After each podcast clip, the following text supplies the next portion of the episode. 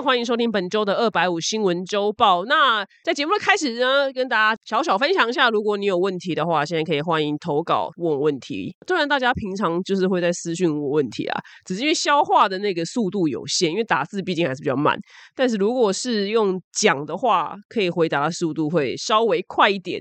或是如果你有特别想要听我分享我什么哪一则新闻的二百五心得的话，也可以点名。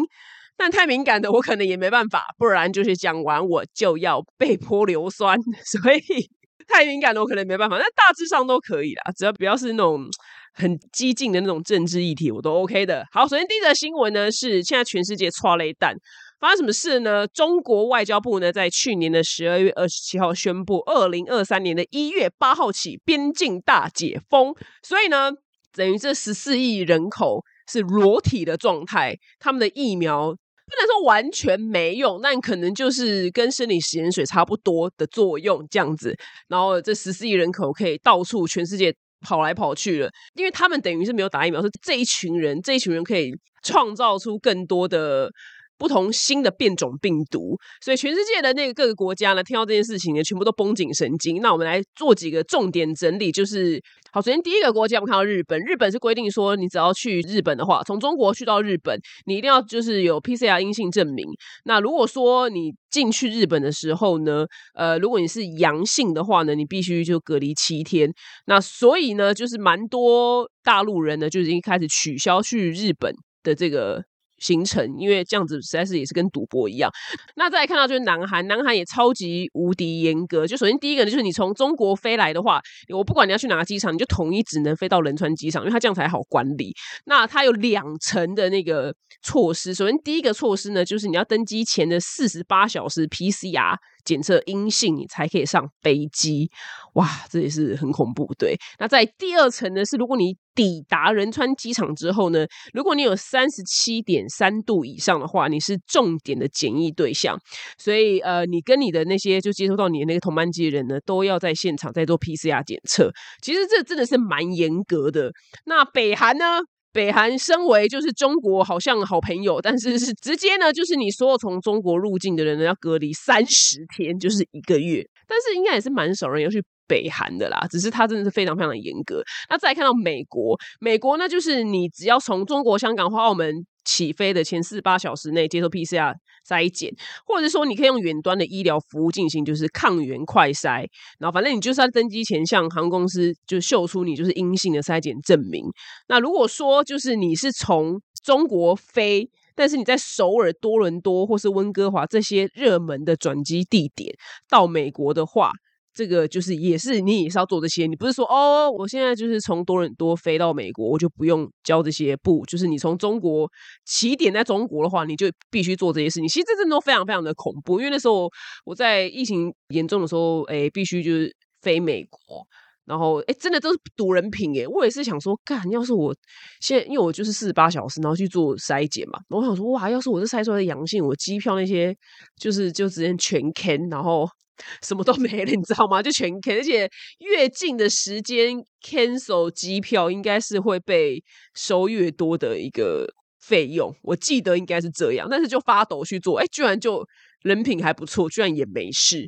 那其实每个国家都发出就是不太一样的那个禁令，然后习近平就非常生气，就觉得为什么你们这些全世界国家都歧视我们中国人呢？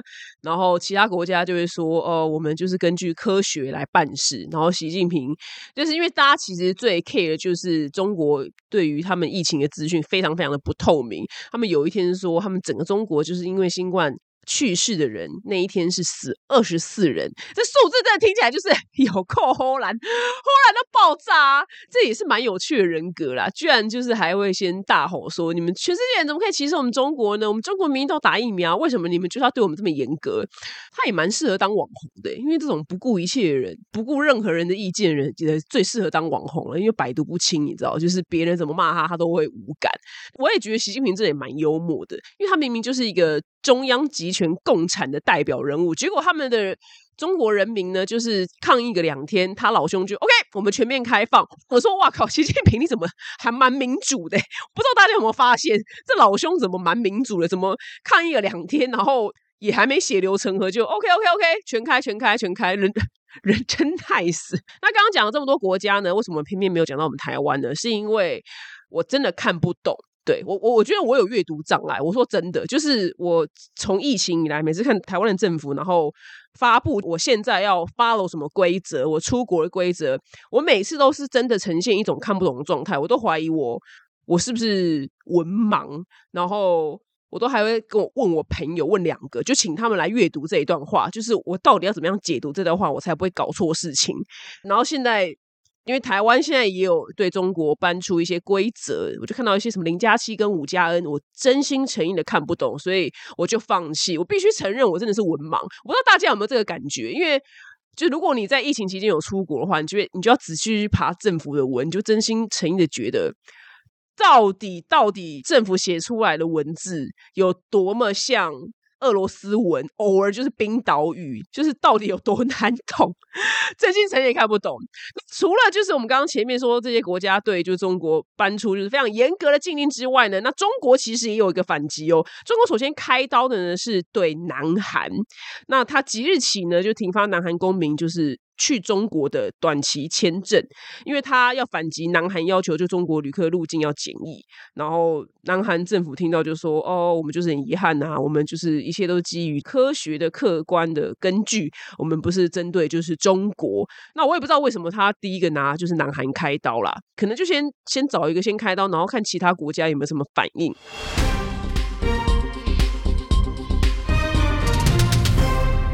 好，那下一则新闻呢？美国闹非常大的，在维吉尼亚州呢，日前发生了一个六岁的儿童，你没有听错，不是十六，是六岁的儿童。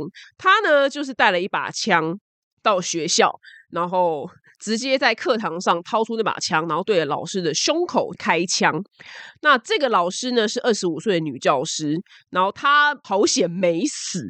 对他没死，然后因为这个新闻蛮混乱，那据说他当下中枪之后还很冷静的，呃，疏散就是其他儿童啊，干嘛就是没有呃过度慌张，然后搞了一团乱，就这是目前看到的新闻是这样。那他现在人还在医院，情况是非常的稳定。那这个男童呢，他就真的就把枪就放到包包，就跟带便当是一样的道理。对我跟你讲，再怎么严重，台湾再怎么严重。小学生，他这是六六岁，好了，小学生、高中生再怎么严重就是什么带 A 曼。我跟你讲，就顶多再怎么样就是一包香烟，没有别的了。对我们再怎么严重就是一包香烟而已，就是已经鸡飞狗跳。就他的老兄在带枪，你就知道那个层次真的是完全不一样的事情。那他对老师开枪呢？他其实很难坐牢，因为。他也不能去少年法庭，因为他根本就不是少年，他是儿童。但是这个世界上并没有儿童法庭，哎，我不知道世界上有没有儿童法庭，但美国是没有儿童法庭，所以他也没有办法用少年法来审判他。所以他老兄不用坐牢，真的非常的荒唐。可是他爸妈很有可能要坐牢，因为他爸妈怎么可以就让他的小孩就是拿到枪这么奇怪、这么奇怪的事情？然后新闻画面就有采访非常多家长，就听到这消息之后，全部都赶去学校，然后就是跟。警察也发生争执啊，干嘛就会觉得说，我赶快进去看我的小孩有没有安全啊？因为现场一定是会蛮混乱的。然后很多家长就是对记者非常非常的生气，说什么到底是为什么会发生这样的事情？我们政府到底在干嘛？那这些家长都在干嘛？为什么可以让一个六岁的小孩拿一把枪，而且还上膛？其实这种事情，我我个人会看到更遥远的地方，是我会蛮想要去探索这个儿童他平常有没有一些就是。虐待小动物啊，或者是杀害小动物的这种奇怪的行为，因为呃，如果他在童年时期就是杀小动物，他长大，跟你讲，我真的是犯罪专家，我我真的是地下犯罪，他长大一定是连环杀手，他就是天生这样，就是有些人就天生会长痘痘，你懂吗？我皮肤天生就很油，有些人天生吃不胖，他天生就是恶魔，所以这种事情是没有比较没有办法去。透过什么方式去教化？因为他就是跟他那一件的出场设定有关。因为如果说，其实这都是很恐怖。因为如果说他今天真的是一个，我不知道，先说我不知道。如果他今天平常他的日常除了开枪射射老师之外，他平常就是放学的时候杀杀动物，他长大一定是连环杀手，十之八九就是这这这很难不是。所以就是把这样子的危险因子放在社会上。让他这样长大，其实我真的觉得很恐怖。但因为我的我也没有什么能耐去改变这样的事情，我觉得美国真的有个恐怖的地方，对，就是他们会放这种人就在社会上，然后让他就是继续飘渺的漂移着去，可以做他想做的事情，就是杀杀人啊、射射老师啊这样，其实蛮恐怖的。那我也不知道这个新闻之后会怎么发展，但他肯定是不用坐牢，因为没有法律可以判他，因为他不在任何的那个法律限制里面，他根本就没满七岁啊，他好像要满七岁才可以被审判，就他根本就不满。我只能说。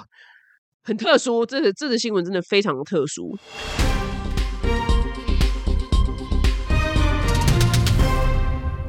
那下一则新闻呢？最近呢，有一个人工智慧的聊天机器人。一夕之间爆红，叫做 Chat GPT，不知道有没有人有下载？那全球呢，目前已经有超过就是百万个人注册使用。那这个呢，是被昵称为就是万能机器人的 Chat GPT 呢，它是可以跟人聊天，然后翻译啊、写文章啊，或是帮你改企划案等等，其实就是。蛮恐怖的，就是他真的是可以聊出一段话。那这个 Chat GPT 呢？因为我在滑雪社团里面，然后滑雪社团里面就有一个人下载下来跟他聊天，然后就问他说，就随便问他问题，说要怎么学习 snowboard，就是单板滑雪。然后聊机器人就说，你可以先从网络影片开始看。然后他还说，建议你呢先从双板滑雪，就是大家常看到的两只那个开始学。然后你可以多多看网络的影片。然后或就是这样对你的动作有帮助，就是大概他他的回答大概是这样子啊。那答案当然是完全不是说全错，就是不对。就是你学单板滑雪不需要先从学双板滑雪开始，就是所以大家的结论是说，哎，你无需问他怎么学，不如赶快去找个教练还比较快。对这个机器人，就是他聊天的内容，当然。还是正确性没有那么的高，可是呢，这各国的老师会非常非常头痛，因为这个很可能被学生拿去就是直接拿去就要帮他写作业啊，或者作弊啊，然后学生就滥用这样，那学生就是久而久之他就不会去动脑了。所以呢，纽约市的教育局呢，目前是全面的下令说，禁止学校设备登录或是使用就是 Chat GPT，希望可以减少呢就是学生。受教育的那个被影响，这样哎，总而言之就是不要你偷懒呐。但他可能就怕你拿一就做报告讲，我是没有下载啊，因为我觉得蛮恐怖的。那这个机器人呢，现在一时间爆红，因为这个 Chat GPT，它刚刚除了我刚刚说那个无聊了，就是问他那种无聊问题之外，就是你可以问他历史问题，然后他还可以创作诗词，然后还可以撰写论文，所以。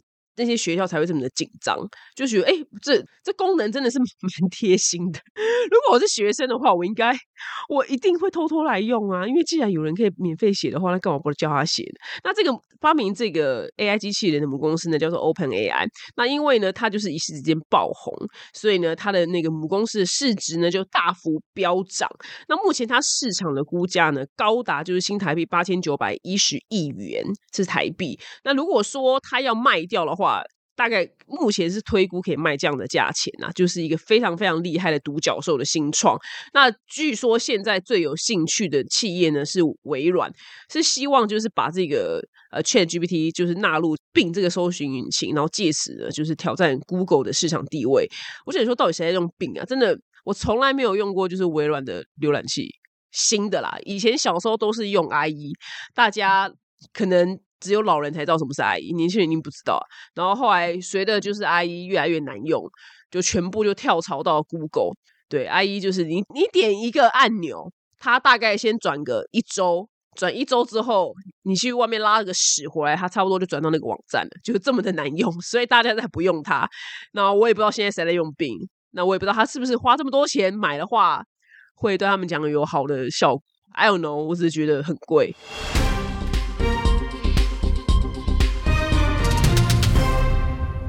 那下一则新闻呢？我们来到南韩，南韩的统计厅呢，它有一个最新的数据，就是二零二二年呢，因为南韩的外食价格就是上涨七点七趴。其实我不知道台湾是上涨几趴，但对现在夜夜市的骰子牛一份是两百块。我小时候两百块是坐在餐厅吃饭的一个套餐的价钱，但现在是在夜市的骰子牛一份就是两百，然后胡椒饼胡椒饼要六十还七十这样，然后现在鸡排要九十五。有些地方是真的是这个价钱，对，所以我不知道台湾上涨是什么数字。那南韩呢？这个七点七趴呢，创下三十年来新高。那像是非常多代表性的韩国料理，像紫菜包饭啊、炸酱面啊，是全部都是涨价的。那为了就是省下荷包钱呢，所以很多南韩的民众呢，现在开始故意等超市打折的时候才买，或者是买就是集齐品，这样子呢被称之为就是小气族群正在增加。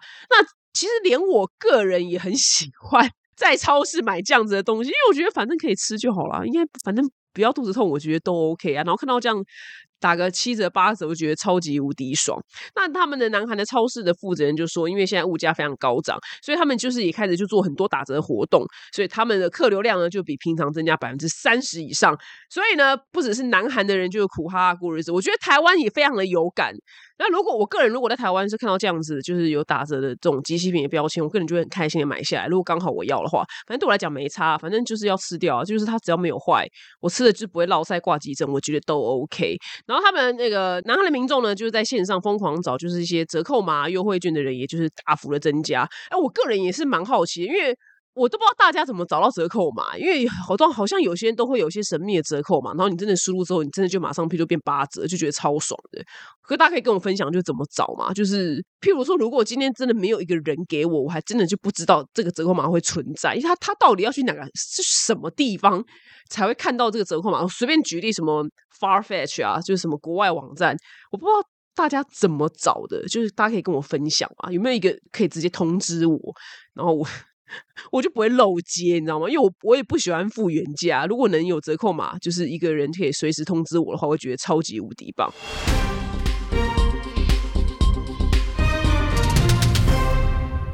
啊，下一个新闻呢，我们来到就是芬兰。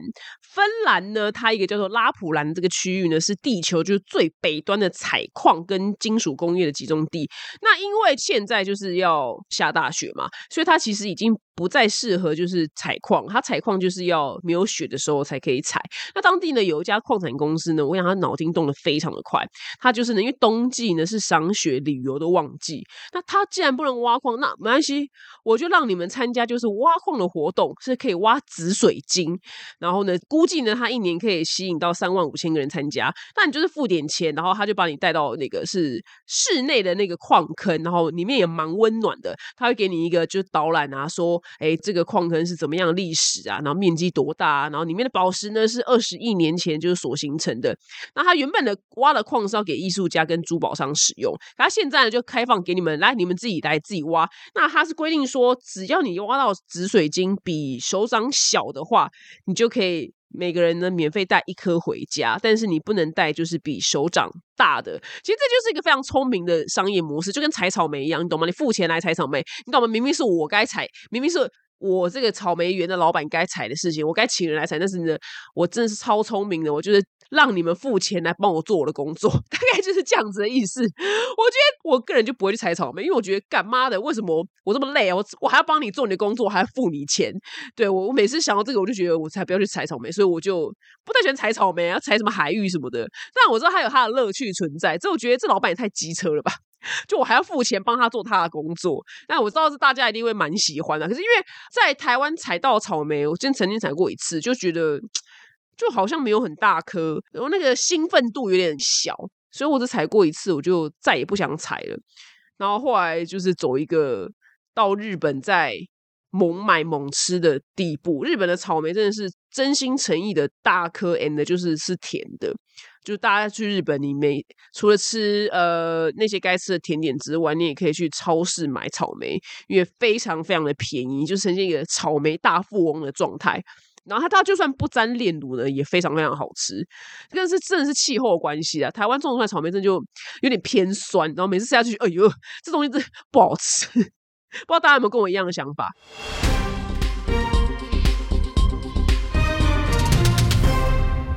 再下一个新闻，我觉得很智障。真心诚意的觉得很很智障，就比利时在新年有一个传统活动，其实跟俄罗斯蛮像的。就这些很冷的地方呢，他们就很喜欢挑战，就是寒冬。然后呢，他们就要挑战，就是寒冬中游泳。那那天的气温呢，只有摄氏六度，然后但是有超过四千个就比利时的民众呢共襄盛举。然后他们就是在海滩上，他们会变装啦，就是有些人扮企鹅啊、圣诞老人啊，有些人是裸体呀。然后他们就一直就是动来动去，因为很冷要热身。然后时间一到呢，大家就兴奋的冲进海中。那海水呢是远比气温还来的低的，因为。譬如说，有时候我去快艇冲浪的时候，刚开始我也不是很懂啦。就是它跟陆地上你觉得有点小温暖的时候，但其实水是爆干冰。那如果陆地上你觉得很冷的时候，你下去就是心脏停止，大概就是这样子的状态。不是我那天是，就算穿很厚的防寒衣下去。我也都是冷到，就是已经在那边活动那么久，我上岸都还是马上要在船上就是吹暖气，因为他船上有一个暖气的管子可以吹，就是这么的冷。然后他们居然可以就是不穿防寒衣就跳进去，我真心诚意觉得他们就是身子很好。我就东亚病夫，我真的我一定会发烧，我没有办法。但是到了南半球呢，南半球现在正值夏天的那个澳洲雪梨，它的气温是来到了四十七度。这也是非常恐怖的数字，就是会热死人。所以他们海边呢也是满满的戏水人潮。所以呢，现在北半球跟南半球呢，你看海边呢是完全不一样样的情形。那讲到水很冷这件事情，我有一个非常智障的小故事要跟你们分享，就是我朋友给我。看他朋友的对话记录，是因为他朋友没有就我朋友的朋友好，这位 A 小姐要问我问题，只是她不是我朋友，我跟她也不认识。反正总而言之，A 小姐就是喜欢上一个男的，那那男的就没有要交往。然后那段对话记录印象非常深刻，因为当女追男，其实男追女或女追男都会有一条行为，就是说对对方的兴趣感兴趣。那这女生呢，她也做这件事情，就是她对这个男生的兴趣感兴趣。这个男生的兴趣呢，是去海边冲浪。然后这个女生就说，我也想要冲冲看嘞，就是意思但言下之意就是希望这男生可以带她去，然后教她。结果你知道这男生说什么？男生说：“可是水很冷哦。”我就看到这个对话，我就说：“算了啦，你跟你朋友讲算了。”这男生对他没兴趣，这不要再勉强他，因为那男的就说：“哦，可是水很冷呢。”然后下一句居然还补说。你应该没办法吧？就你知道吗？就还在补一讲。我想说他到底有多不想带这女的去，所以我就说对对方的兴趣感兴趣，也是一个蛮好测试那个人就是到底对你有没有意思的方法。如果他直接就这样说哦，那可是水很冷哦，你说哦，那就真的是我觉得就也不用再勉强，就没戏唱了。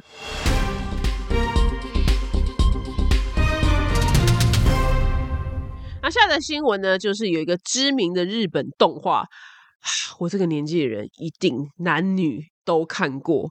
不分性别，叫做《灌篮高手》。年轻人可能真的不知道。对，那近日呢推出就是电影版的《灌篮高手》的 First Slam Dunk，所以就很多你知道老的这个动漫迷、灌篮高手迷呢就非常非常兴奋。所以它动画中呢有个非常知名的场景，就是位于日本神奈川县的镰仓市的一个就是那个平交道啦，就镰仓高校前的那个平交道。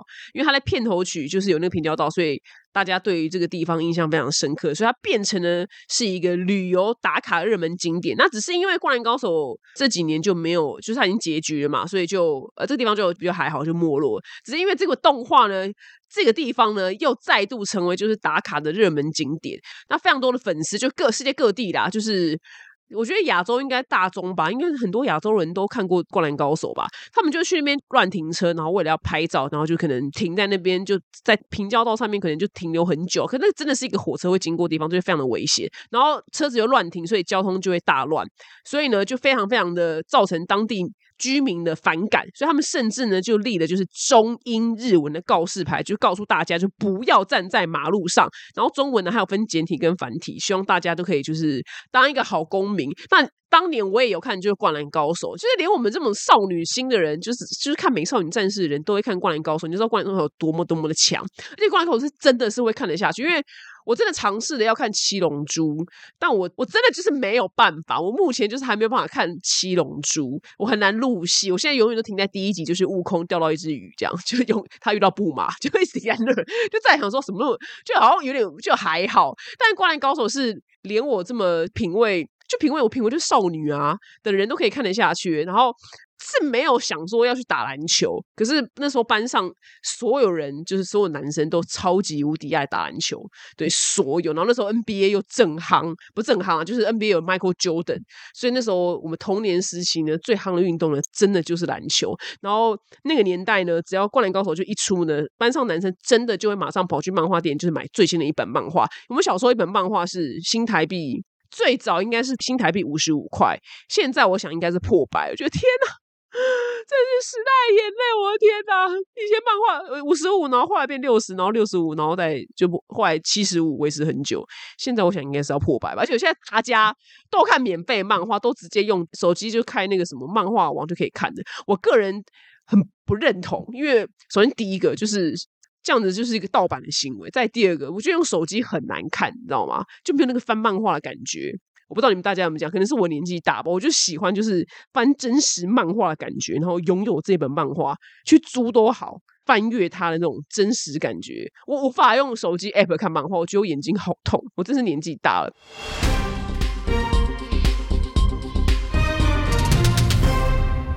下一则新闻呢？我觉得有点恐怖，但我很喜欢这种新闻，就是会觉得哦，我知道以后就不敢这样做。就是南韩呢有一个妇女呢，她就吃生鱿鱼。其实她在吃生鱿鱼，她这个生鱿鱼有稍微就是放到滚水中穿烫几秒钟，那她就直接就吃下去。就她一吃下去之后呢，她嘴巴就爆干痛，她就把这个鱿鱼给吐掉了，但是还是很痛，所以她就马上去看医生，想说。怎么会这么透？就是什么事情？那他打开嘴巴看也没有东西。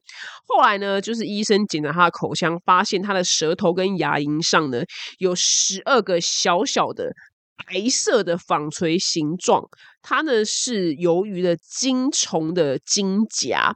那因为鱿鱼的那个精囊袋就是在它口嘴巴里面就是破掉之后呢，那个精夹呢它是会，它跟一般的我们人类是不一样，它那个精夹是会爆发之后，然后抓到皮肤之后，它会咬你的皮肤，然后要等深入皮肤或肌肉的时候呢，它要这样。再把精甲里面精子给释放出来，所以等于他嘴巴里面就被那些精甲就是在啃咬着皮肤，所以他才会那么那么的痛。所以呢，医师呢就建议说，你在吃鱿鱼之前呢，一定要将它煮熟，或是内脏就去除干净。我觉得这新闻真的爆干恶心，我光想都觉得我要吐了。你知道金甲对我来讲应该是没有生命的吧？但他们就是可以让咬着你的嘴巴，觉得也太诡异吧？就有点恶烂，就是。很恐怖，我个人不吃任何生食，我超级无敌就是赔钱货，就是什么昂贵的生鱼片啊、生鱼冻饭，我全部都不敢吃，全部。因为不知道从小真的不知道是谁跟我讲说，他有一次吃生鱼片的时候，然后发现里面有虫，从此我不是从此，是我就是在我很小的时候就听到这故事，所以它就变成我启蒙的故事，我就一个生鱼片都不敢吃，我吃了就会想吐。生海胆，每次就他们就逼我吃，说是超甜超新鲜，我吃一口就想吐，就是耳烂。生蚝，对，什么牡蛎，全部都敢吃，我就赔钱货，超级无敌赔钱货。就大家如果吃就是鱿鱼的时候，建议你还是要就是一定要烫熟，不然就你嘴巴会被金甲给大咬特咬，它跑到你皮肤里面之后还爆炸，把那些精虫给释放出来，你说是不是？有够恐怖的，有够恐怖。跟你分享一下，有次我潜水的时候，然后我在。水里面、海里面就捡到一个透明的泡泡，我想说是沙小，就像葡萄大小一个透明泡泡。那我就是这样，我也不知道为什么，我就这样捡起来之后，我就这样就这样捏捏捏，就咕叽咕叽，然后有一瞬间那个泡泡就破了，里面就流出一只小鱿鱼，还是乌贼，我不知道，我就吓死了，我以为杀了它，你知道吗？所以原来它的卵。是一个透明的泡泡，因为我没看过，所以没有人跟我讲，我不知道，我就给削。但他应该是活着吧？我不知道，他就这样游走了。对我就不小心把它挤破，就不小心给削。所以如果你有去潜水的话，看到一个透明的泡泡，哎，就不要打扰它。我这是完全性的错误示范。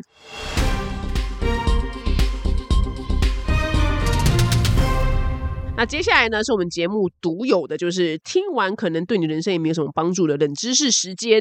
全台湾呢，一定都知道这个零食叫做乖乖。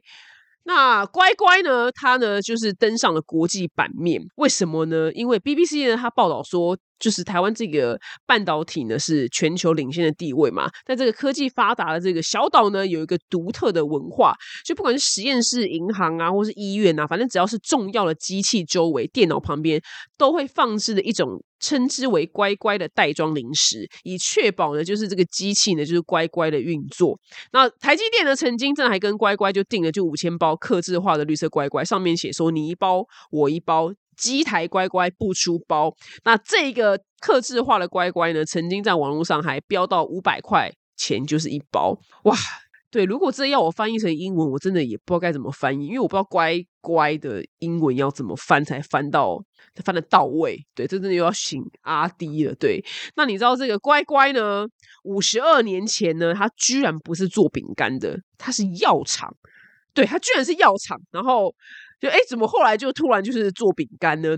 那他原本最先卖的药呢，是一个胃药，叫胃芬达。据说是因为当年就是喝酒的人很多，然后创办人呢觉得大家可能会有胃痛，所以他想说，那我就来做胃药，所以就做出了胃芬达。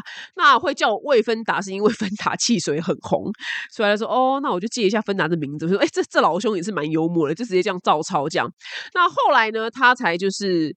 做了乖乖这个饼干，那乖乖呢？他会叫这个名字呢，也是希望说，哦，就是因为大家都说希望小孩可以乖乖啊，他就觉得这个名字就是非常的顺口、好记又实用，所以他就这个饼干就叫乖乖。然后呢，他的那个有一个吉祥物，大家应该知道吧？就是一个戴帽子、长很奇怪那个人。那个人呢，他其实是布袋戏的人物，是哈梅冷 key。对，就真的是哈梅冷 key。说，哦呦。看到这边，我想说，哎呦，真的从来不知道，但的确长得是很像。它呢也叫乖乖，所以呢，乖乖其实前身呢居然是卖胃药的。那你知道，它这间公司其实是没有上市上柜，而且乖乖一包其实也没有到太贵，当然比以前贵很多啊。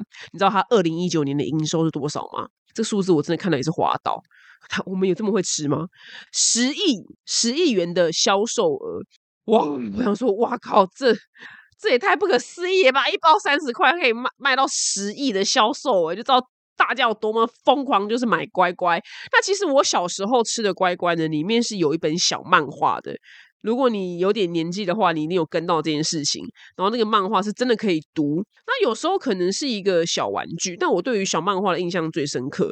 只是可惜，就是台湾后来的食品法规有改，就是为了安全，所以它食品里面。不能放就是不是吃的东西，所以那个小漫画就消失了。那像健达出奇蛋呢，它就是后来也把巧克力跟玩具分开包装，就是为了就是避免这个法规的问题。就哇，真的是不可思议！耶！这这个放乖乖在机台上面这件事情，真的是我们台湾非常独特的迷信。那我觉得超级无敌可爱，我真的走到哪都。很容易看到绿色的，而且好像一定只能放绿色，还不是放别色。我不知道是谁发明这件事情的，我也不知道为什么只能放绿色，就其他口味也不能放，就只能那绿色应该是椰子口味吧。这是一个很特殊的文化，我觉得超级无敌可爱。